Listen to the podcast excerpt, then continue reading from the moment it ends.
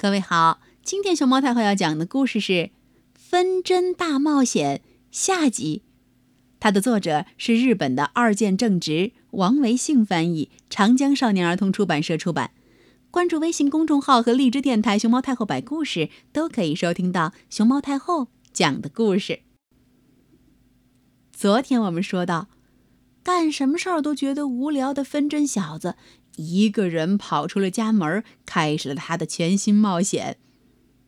可是，到处冒险了一圈之后，他发现还是没劲儿。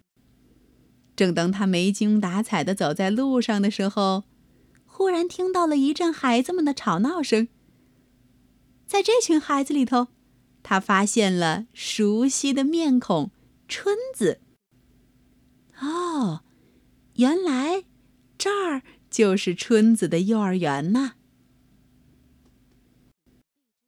分针小子往春子的教室里一瞧，看见老师正在跟孩子们讲话。宝贝儿们，让我们跟小熊一起来学习认时间吧。小熊每天七点钟从被窝里爬起来，短针指着七，长针指着十二。这就是七点。然后小熊八点三十分去幼儿园。短针在九和八之间，长针指着六，这就是八点三十分。十二点吃饭。这时，两根针儿都指着十二。晚上，小熊八点三十分钻被窝。长针、短针的位置跟早上八点三十分的时候一样。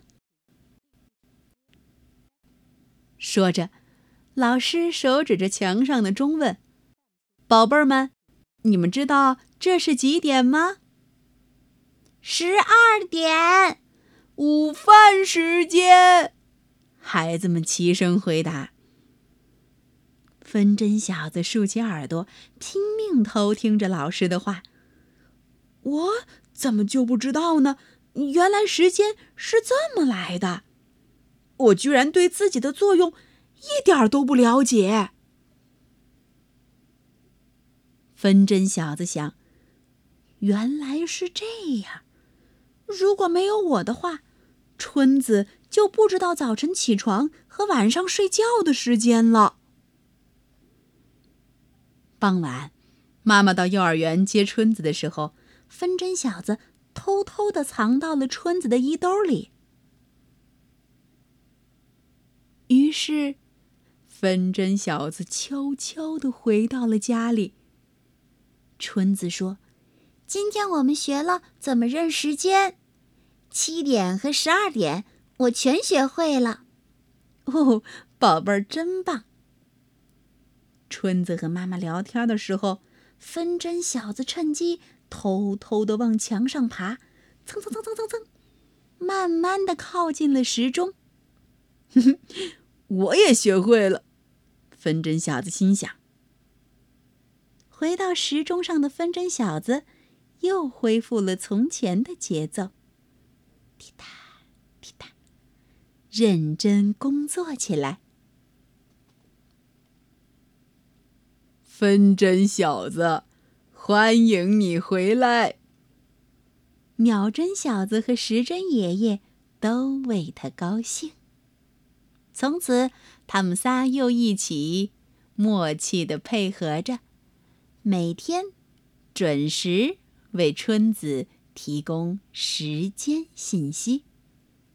小朋友，这下你知道分针小子？秒针小子和时钟爷爷是干嘛的了吗？你们家的时钟挂在哪儿？你认识他们是如何给你指示时间的吗？如果你学会了，别忘了分享给你周围的朋友们。